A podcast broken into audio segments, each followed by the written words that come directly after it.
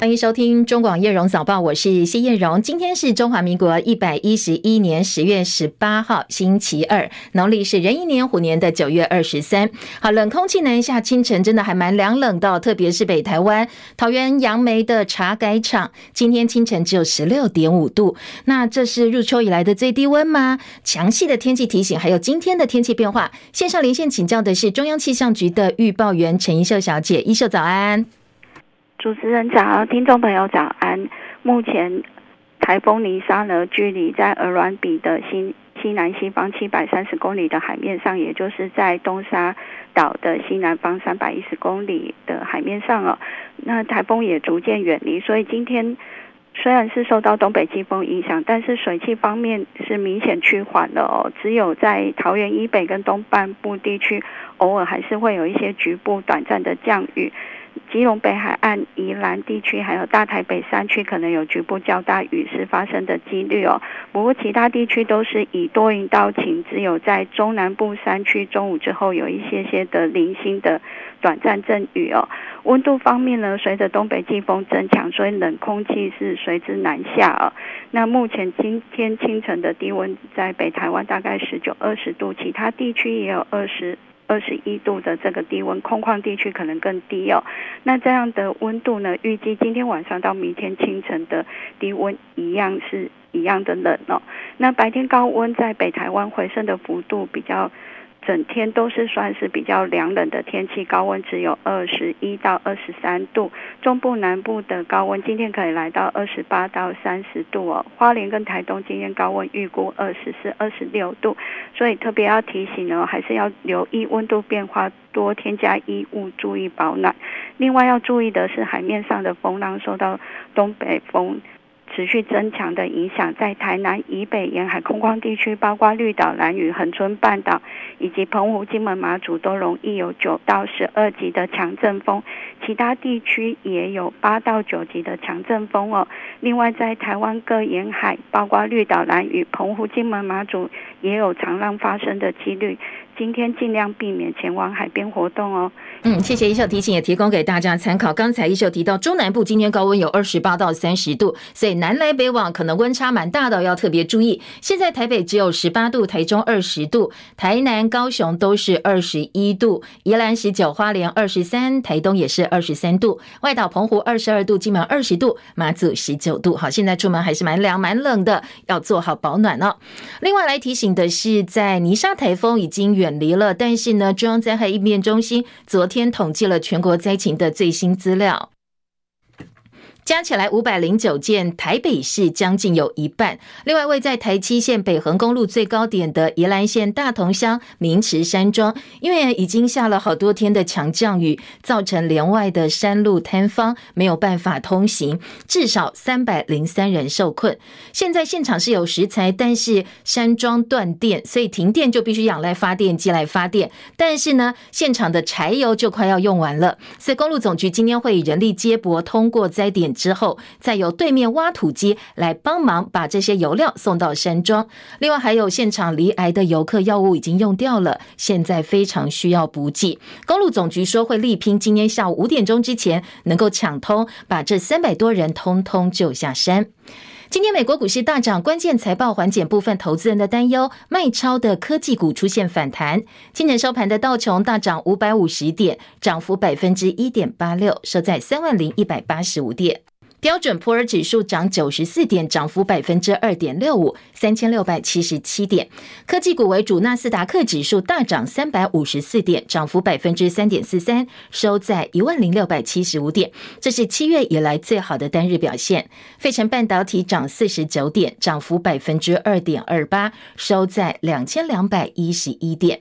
那深夜收盘的欧洲股市，因为英国政府撤销了引发市场动荡的一连串减税计划，所以欧股今也是上涨到。伦敦股市呢，今天收盘涨六十一点，涨幅百分之零点九，六千九百二十点。法国跟巴黎指数涨幅都超过百分之一。而法兰克福指数啊，德国法兰克福指数现在涨两百一十一点，涨幅百分之一点七，收在一万两千六百四十九点。巴黎 CAC 指数涨一百零八点，涨幅百分之一点八三，六千零四十点。最主要是英国新任财政大臣杭特宣布，几乎本来预预定的所有减税措施通通要取消，所以英镑兑换美元汇率涨幅超过百分之一，接近一点一三五美元。英国政府的债券也是大幅上涨。另外一个今天财经市场关注的重点是，美国最近对大陆科技业实施更为严格的出口管制，包括把大陆长江存储列入未经核实清单之后，日经新闻说，苹果公司现在已经暂停旗下产品使用长江存储记忆体晶片计划，而美国商务部也在调查长江存储是否违反美国的出口管制，出售晶片给这些被列入黑名单的。华为技术，因为长江存储的晶片比同业至少便宜百分之二十，所以成功进入苹果供应链。不过现在因为地缘政治的压力，还有美国官方的政策，所以呢，现在苹果公司传出也调整了他们使用长江存储晶片的计划。台北股会双杀，昨天呢，台北股市大盘一万三千点又失守了。全球股市反弹，昙花一现，在昨天的市场氛围跟今天早上哦是不太一样的。台北股市昨天重挫，盘中一度暴跌三百一十三点，差点跌破前破低点，收盘跌了一百六十二点零七点，收在一万两千九百六十六点。而且外资呢，昨天是反手转卖，卖超了八十七点六八亿元。沙盘重心台积电股价再度跌破四百块钱，而而长荣一度杀到跌停价位一百三十七点五块。台币汇率跟台股可以说是难兄难弟，在美国持续采取暴力升息对抗通膨的疑虑之下，非美货币反弹相当有限。在岸人民币跟离岸人民币双双跌破七点二，台币盘中呢也贬破了三十二元的信心关卡，写下五年十个月来新低。后来是因为央行力守的情况之下，勉强守在三十一字头，不过守的真的还蛮辛苦的。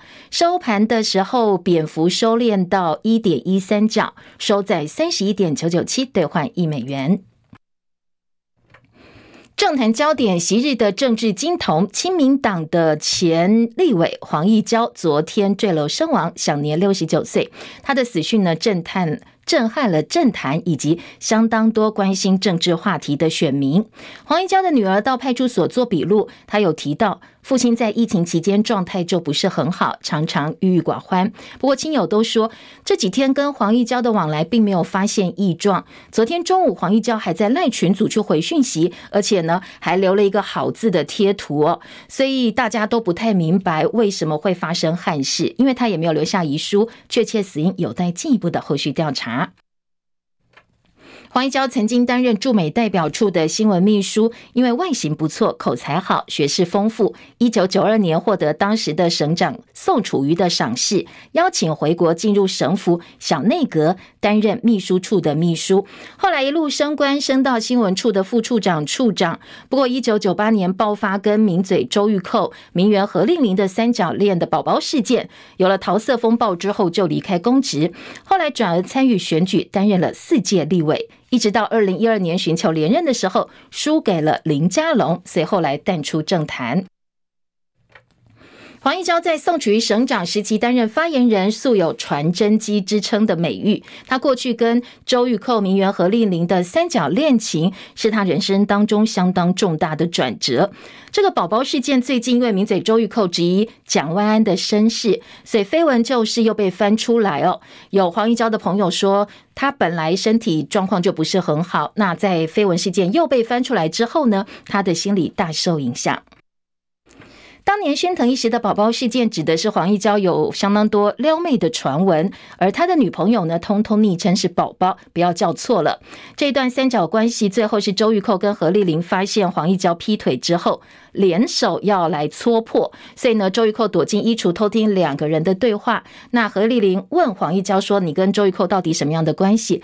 当时哦，周玉蔻亲耳听到黄义交的回答是：“那只沙皮狗啊！”听到这里呢，他就跳出了衣柜，双方。爆发激烈口角。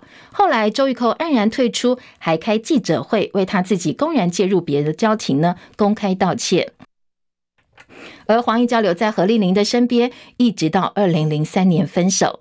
除了周玉蔻、何丽玲，媒体人黄光芹也被爆出，他曾经是宝宝们之一。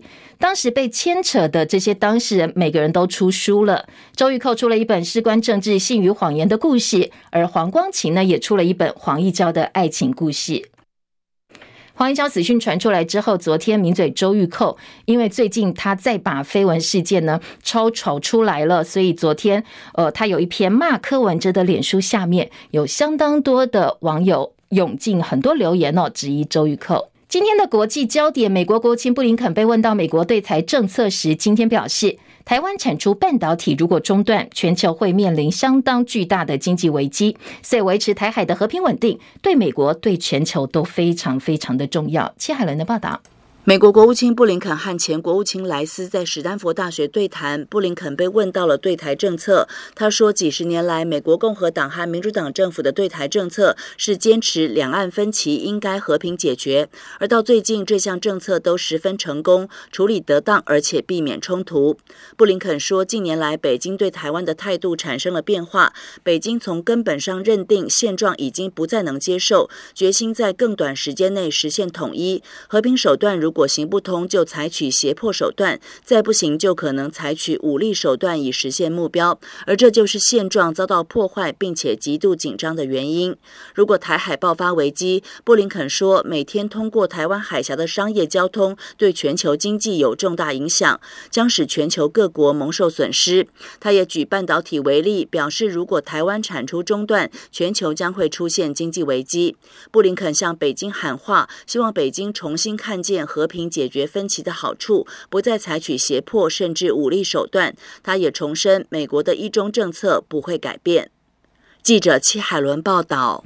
中共总书记兼国家主席习近平几乎笃定在中共二十大之后成为毛泽东以来最具有权势的中国大陆领袖。不过，他的排外态度呢，引起国际疑虑。英国的《金融时报》披露，欧盟有一份最新的内部报告建议，欧盟官方应该强化对中国的态度，开始视中国为全面性的竞争对手，限缩双方潜在的交流领域。预计呢，这一个报告在今天欧盟外长会议上会公开讨论。这报告最后也不会言说，这么做当然可能扩大中国跟欧盟在政治选择以及立场上的鸿沟。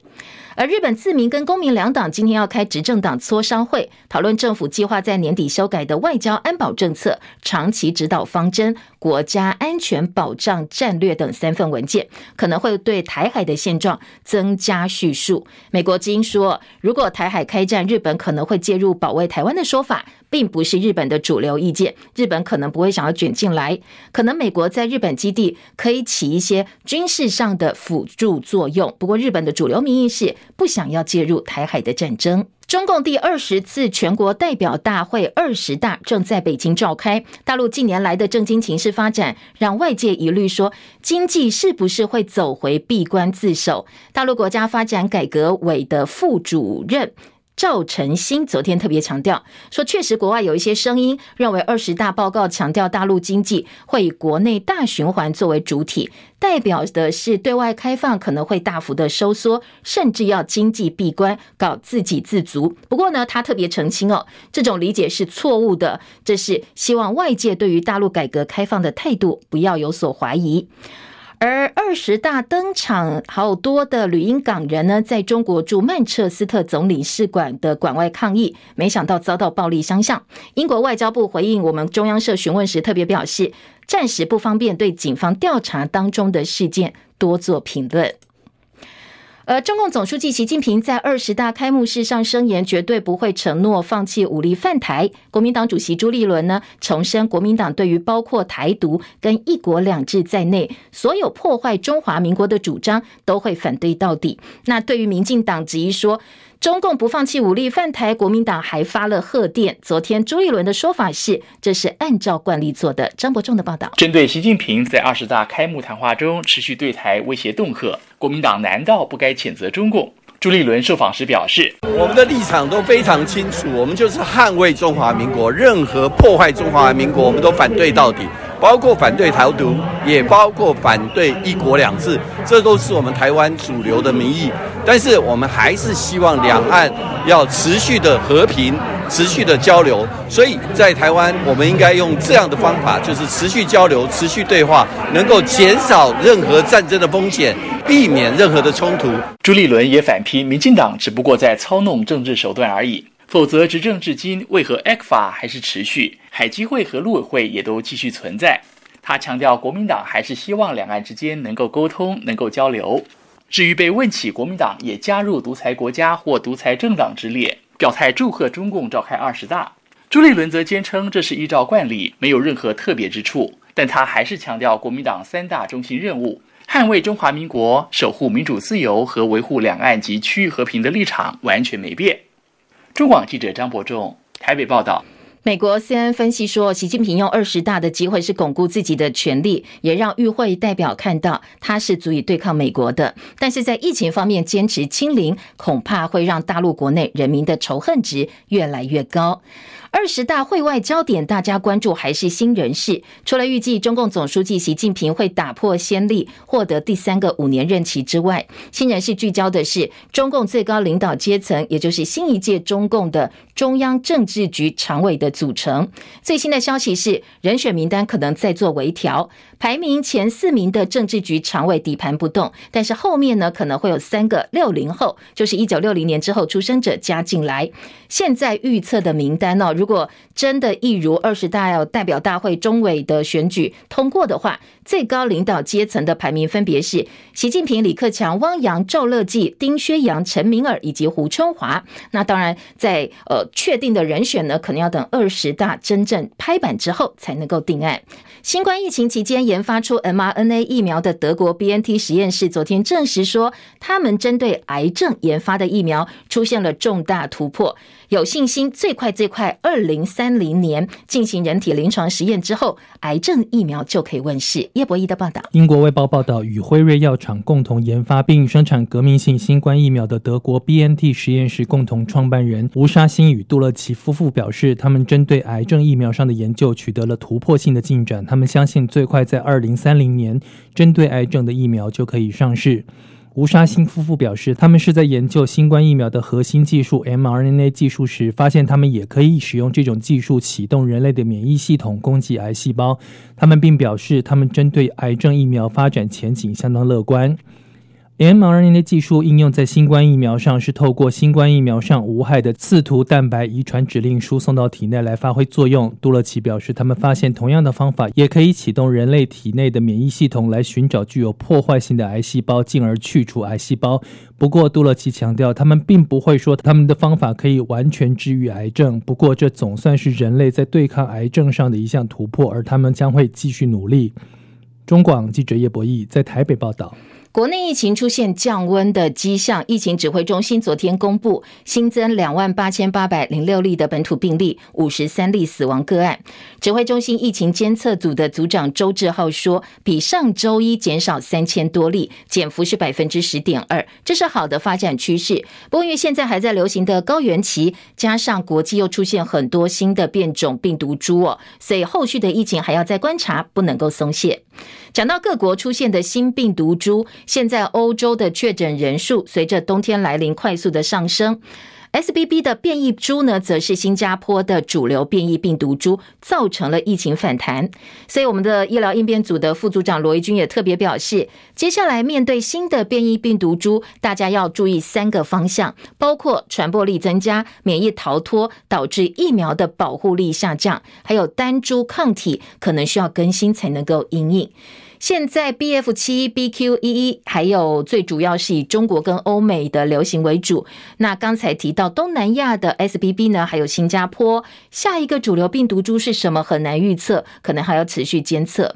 昨天指挥中心也公布，国内出现了第四起次世代疫苗接种之后的死亡个案。这是一个九十二岁的妇人，打疫苗六天之后过世。她曾经打四剂的莫德纳疫苗，现在都在司法相验当中。高端疫苗采购争议持续延烧，最近网络流传说高端疫苗一剂要一千多块钱哦，是全球全世界最贵的疫苗。好，这个消息呢，在对照高端过去跟我们的采购合约有很多逾期，但是没有开罚的事件，所以到底指挥中心有没有读后高端，成为政治。政治人物相当呃热议的话题之一。昨天指挥官王必胜即开记者会澄清说，一剂一千块是不实的推估，数字有误。另外呢，也没有外传的价差。他说，首先一直有人在网传，就是说高端疫苗一剂一千多元，这也是不实不实的讯息。我想我们数字差很多哈，我想这不实推估哈，不知道是怎么算来的啊，那本身是错误的。那当然更没有所谓的价差的这些问题，买了多少就是多少，哪有什么价差的问题？也一再提到这个高端逾期罚款，哈，那我们都是依照契约去办理，我们计罚就是计罚每日逾期违约金之外，厂商逾期三十日以外，哦，三十日以上，那还有另外的计罚，那这些所有的计罚，我们都在三月二十四日验收完成的时候，都依契约规定。没有所谓的护航的这个问题。好，这是昨天、哦、王必胜的说明跟澄清。除了开记者会之外，指挥中心也再发六点声明，对疫苗采购的公文保存和密保合约的保密，还有价格争议来释宜，强调高端延迟的交货罚款，今年三月二十四号已经完成了，七月缴交保护效益报告给食药署，现在正在等候补件。好，国民党昨天也开记者会哦，说呢陈时中必须要公开对国人道歉，而且要退选负责。泥沙台风外围环流跟东北季风共伴效应，北台湾下了豪雨。台北市的阳明山出现了土石流，百灵桥的停车场淹水。康湖隧道被土石树木堵死，还有很多地方淹水。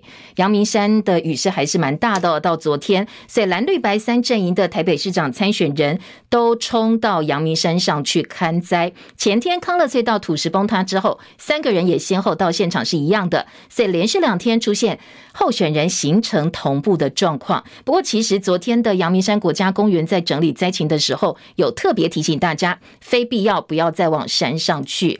但是防防灾本来对政治人物来讲就是一种政治学问，所以呢，柯文哲在前天台北市大雨成灾的时候，到中台湾帮民众党的议员参选人辅选，就被绿营质疑说市长不在家防灾跑去辅选，到底台北市长在哪里呢？要协寻台北市长，甚至还有人叫他下台负责。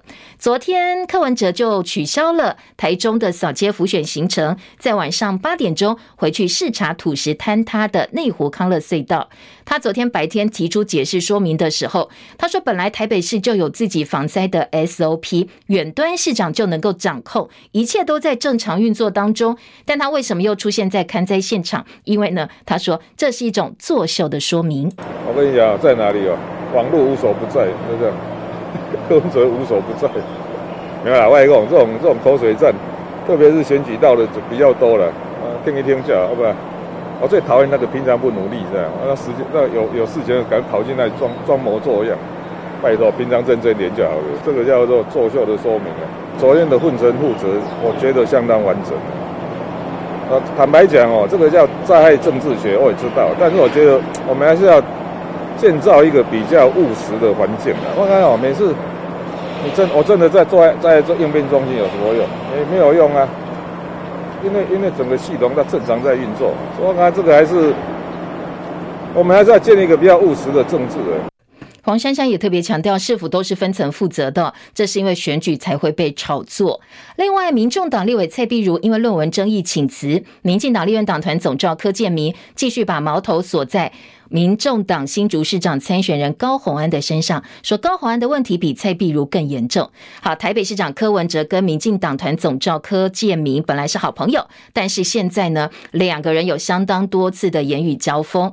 昨天柯建铭反批柯文哲已经背离了民意，那因为柯文哲呛他说，呃，住在玻璃屋里的人不要对外丢石头，所以柯建铭说，真正住在玻璃屋里的人是柯文哲本人。柯文哲显然也生气了，他反问。柯建明二十多年的交情，难道打算不要了吗？对于本命区新竹市，看起来柯建明是志在必得，所以他昨天重申力挺沈慧红打赢选战。挺绿色彩鲜明的艺人谢和弦日前高调宣布，他要参选台北市万华中正区的议员。不过，他因为曾经违反毒品危害条例，所以被判刑四个月，现在并没有执行完毕。他被中选会宣布不能够登记参选。谢和弦昨天在脸书晒出了行政诉讼的委任书，说他今天会去递状，十点钟到中选会去陈情，而且他已经提出了异议。新闻随时听，资讯随时新，三十分钟掌握世界。中广新闻网，News Radio。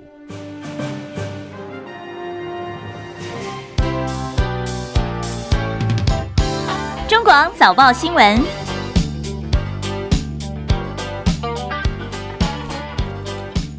今天早报头版新闻重点。中共的二十大新的常委名单，联合报放在头版头条以及内页的分析三版整个版面。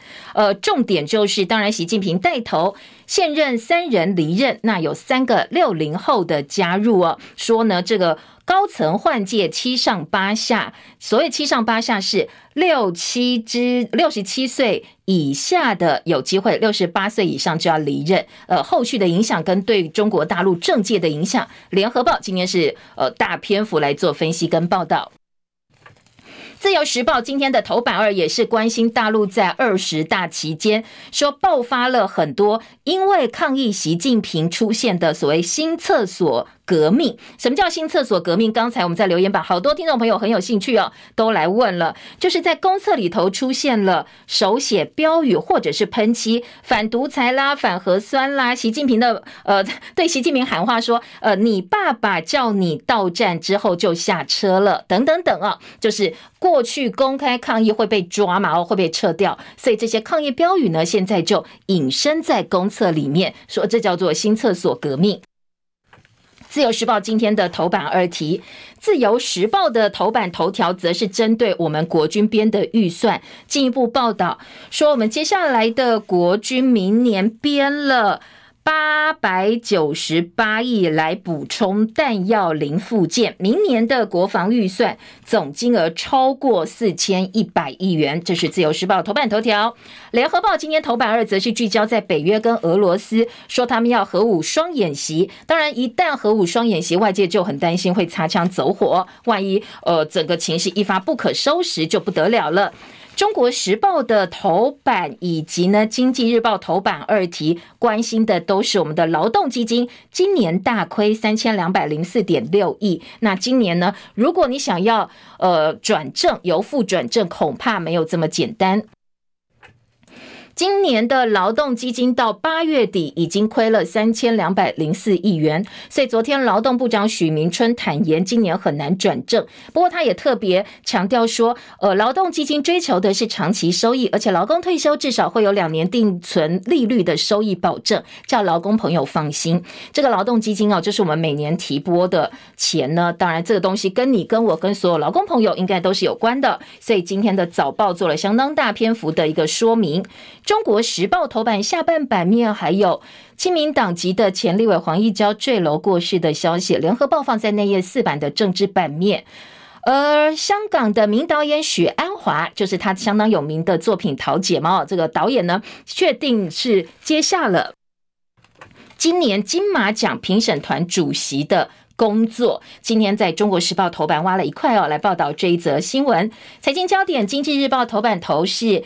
英国减税政策大逆转，所以美国股市早盘转弯大涨。今天的财经报纸《经济日报》把在截稿前的美国股市表现放在头版头条，《工商时报》的头版头条则是关心台币，央行组贬台币汇率。终于很辛苦的，还是守下了三十二块钱的大关。不过，当然市场的观察是，你这三十二块钱只是早晚失守哦，失守的趋势是一定的，只是时间点恐怕这个央行可以稍微呃来做一下调整。今天在内页部分呢，包括《经济日报》二版、《工商时报》三版，也都几乎用了版头大标跟整个版面来分析台北股市、台北汇市的后续状况。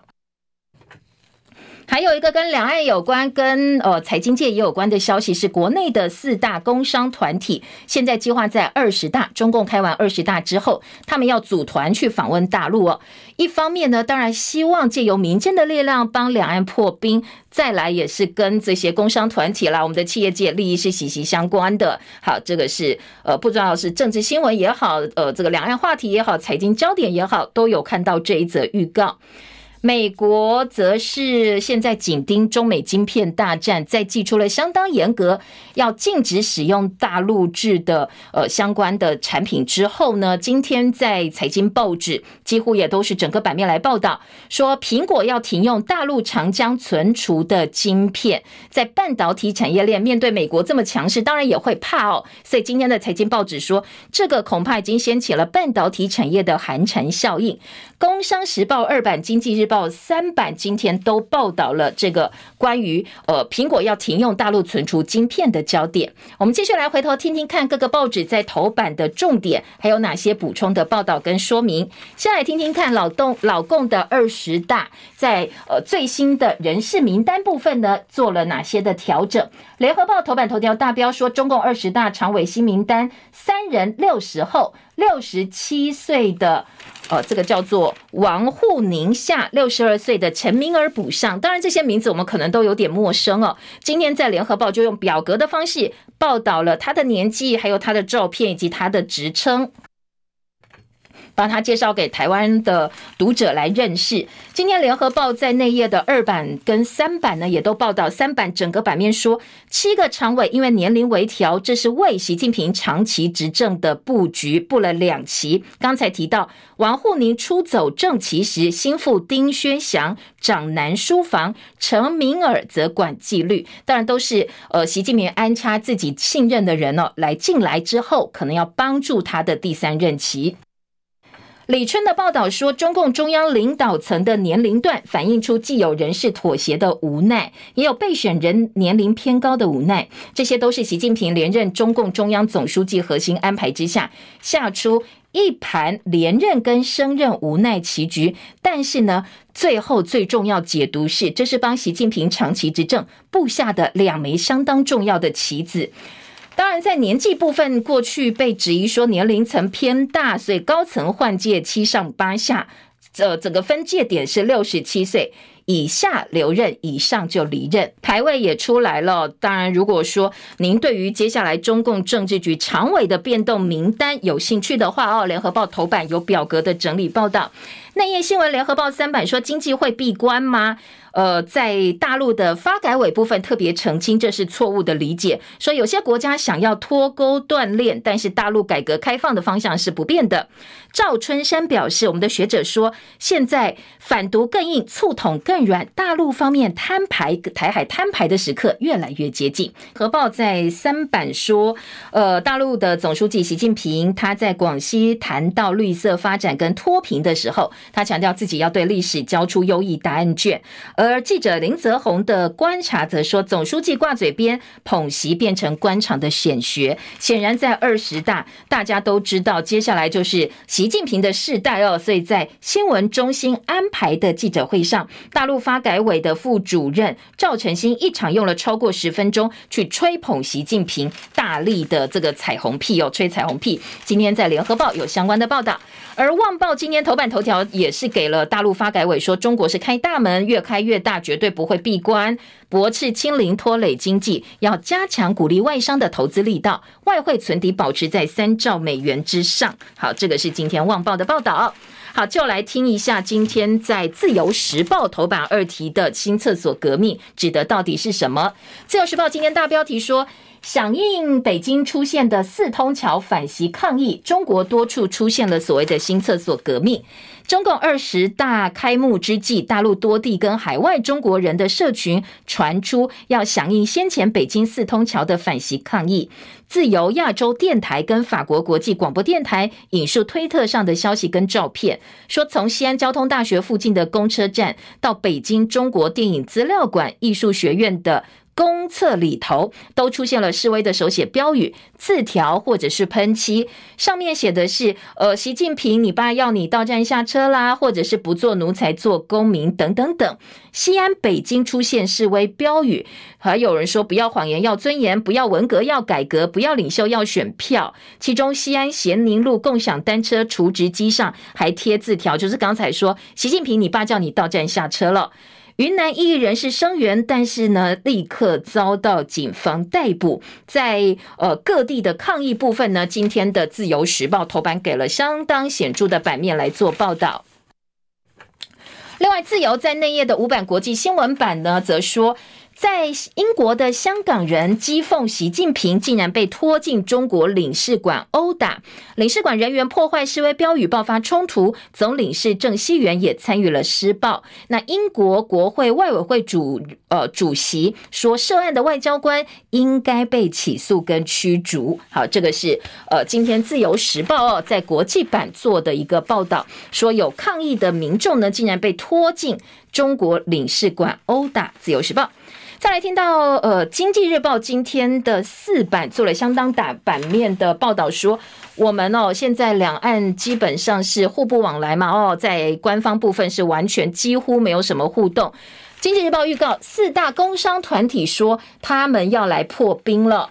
呃，大标题下的是四大工商团体要组团访问大陆，工商协进会三三会预定二十大之后出发，聚焦两岸和平、经贸共荣，工总商总也有相关的规划。当然，现在在开二十大，他们不会去，等二十大开完之后就要。开始访问大陆了，聚焦两岸和平、经贸共荣。商总、工总部分呢，工商协进会的理事长吴东亮说，以企业的立场，希望两岸和平，所以民间交流是为两岸多做沟通交流应该要做的事。现在国际情势和缓，大陆防疫管控也慢慢慢慢松绑，解除隔离限制等等条件已经具备。访问大陆地点初步规划以江苏南京、上海盐城、泰安、徐州、淮安等等台商比较多的地方为。主四大工商团体的访问计划什么时候出发？龚总说，等二十大之后看看结论是什么，再来评估适当的时机。因为中国大陆现在还是台湾最大贸易往来对象，两岸关系在二零一六年之后就急动。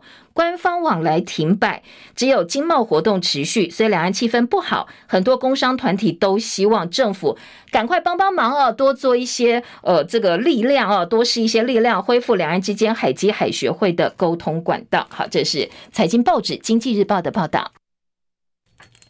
再来听到的是其他报纸今天头版的焦点，《自由时报》的头版头条：明年编八百九十八亿预算，国军强化作战持续力，要补充弹药零附件。今天的《自由时报》在头版大标报道的是，接下来我们的国防预算，说明年度呢是超过四千一百亿元，弹药购置维护一百一十六亿，成长了一点二倍。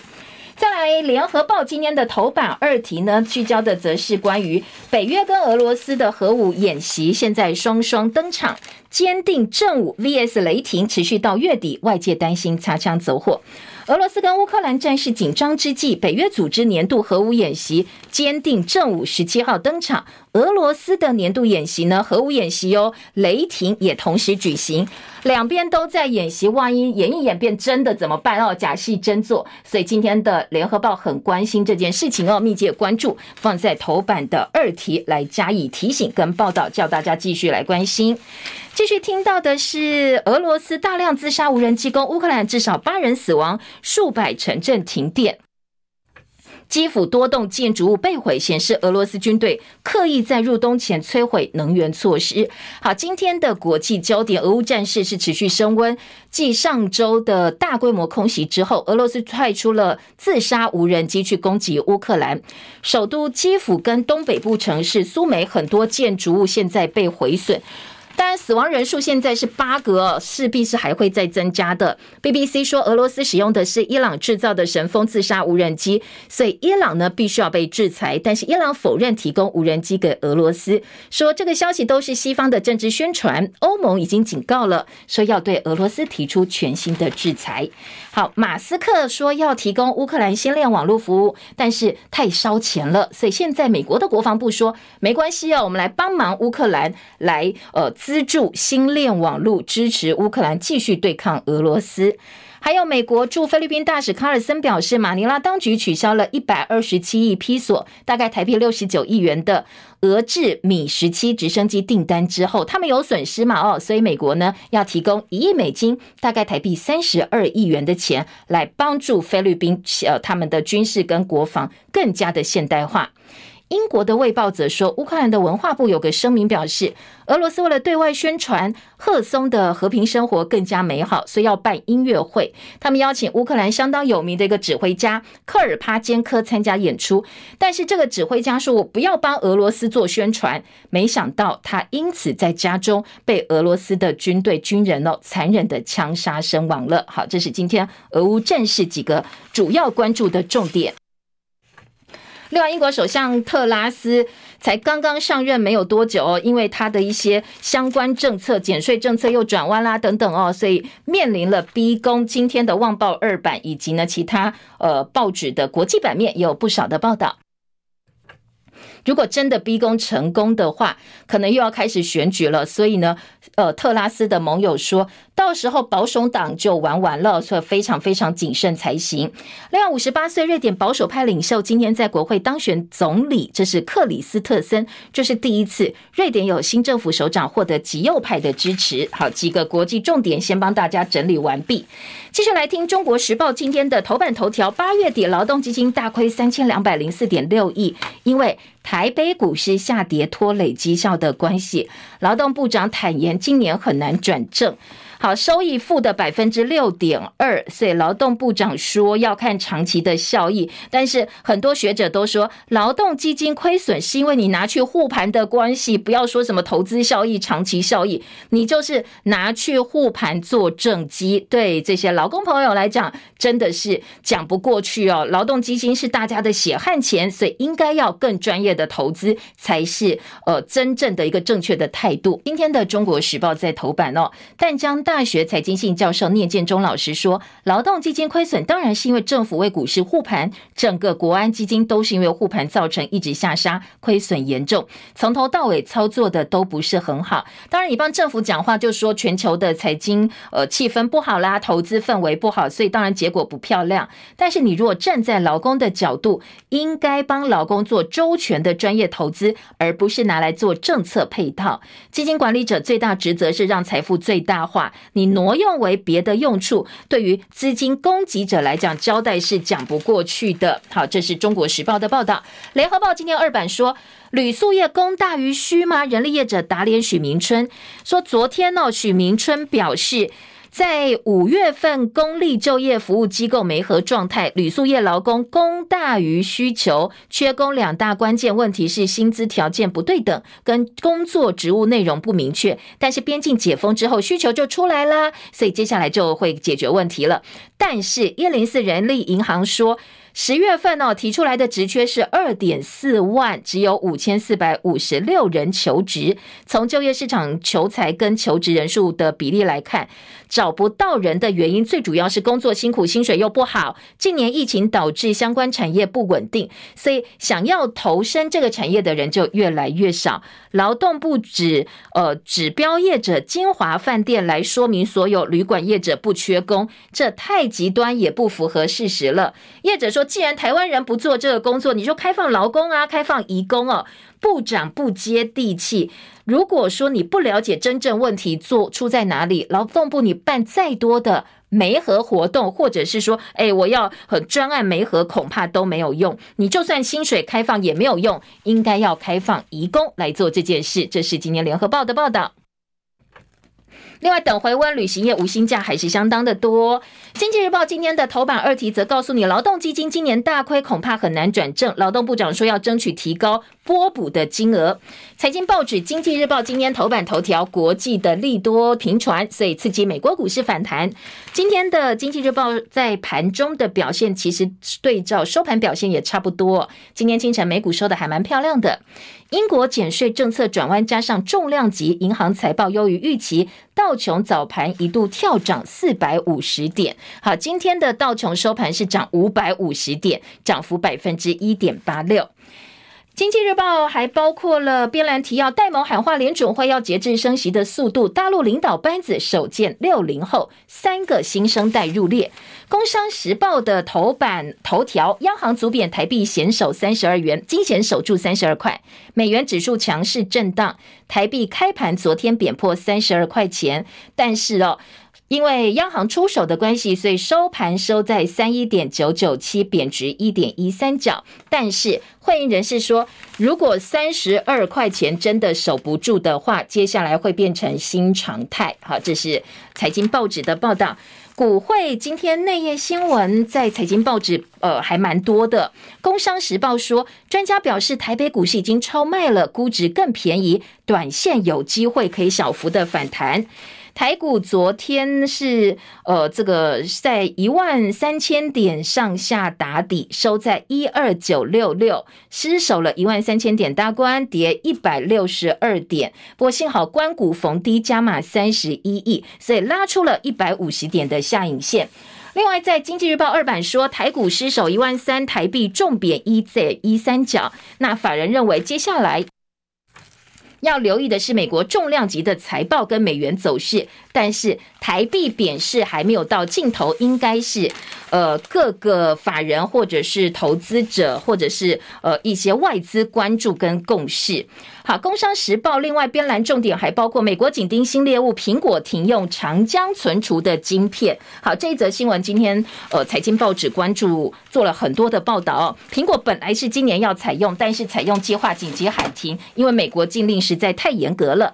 经济日报说，拜登的政策发威，半导体产业链出现寒蝉效应，说接下来可能其他的呃这个国家也会跟进。好，另外红海说，郑州厂是正常生产的，没有受到新一波风控的影响。继续听到的是财经报纸还报道，工具机的无薪假，福裕开第一枪，土地使用放宽，内科的地荒有解了。继续听到是郑州的扩大风控产业链，担心供应链中断。那因为影响好几百万人，中原二水、金水是静默管理企业停工，但是红海说我们是正常的，一切都没有受到影响。但是呃，在我们部分的外资眼里说，大陆的清零政策恐怕短期不会停止，所以这些产业呢要做好准备。台北市的豪雨酿灾选将跑脱改为看灾，呃，大家都到灾区去哦，所以防灾政治学也成为今天政治版面的几个重点。柯文哲酸苏奎太落伍，说医化已经可以远距办公，大家都视讯开会了，为什么一定要在不是真正达到这个等级的时候，首长必须要坐镇？觉得这些都是作秀的表现。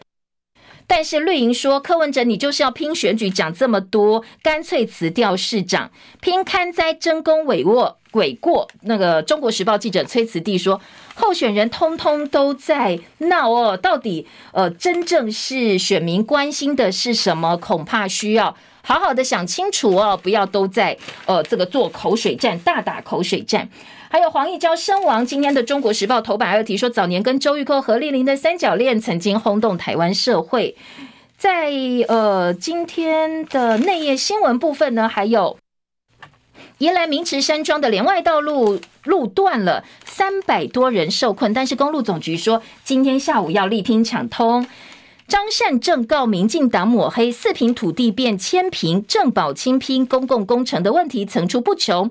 郑运鹏近半否认，说用粉砖哦来灌水，用假的假账号来灌水批评别人。好，到底呃桃园谁来做老大？今天的中国时报整个版面把昨天各个候选人互批来做一个报道。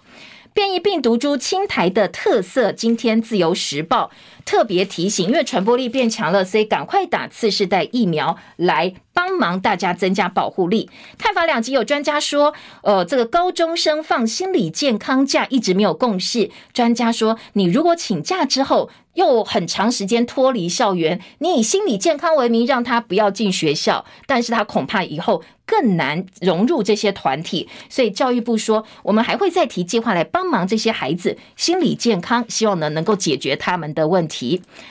体育焦点 U 二十三世界杯棒球赛在台湾开打，昨天中华队呢是大胜哦，这个南非队十四比一，我们分组第一名，有非常大的机会能够呃带着两胜进入超级循环赛，有非常非常好的开始。而中华职棒桃园昨天九比四打败富邦悍将，最快最快明天就会拿到台湾大赛的门票了。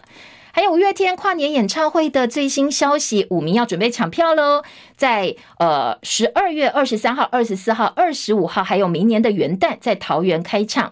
十月二十二号礼拜六早上十一点开卖，所以五迷特别注意要抢票的消息。再来听到是华视新闻台四月快讯说，呃，台海要开战啦，共军导弹袭呃导弹袭台等等，还说蔡总统是蔡依依，大屯火山爆发等等。但是警方移送之后，法院说这个不是故意造谣，所以裁定不罚，但是还可以再提抗告。时间到了，谢谢大家，我们明天同一时间再会，拜拜。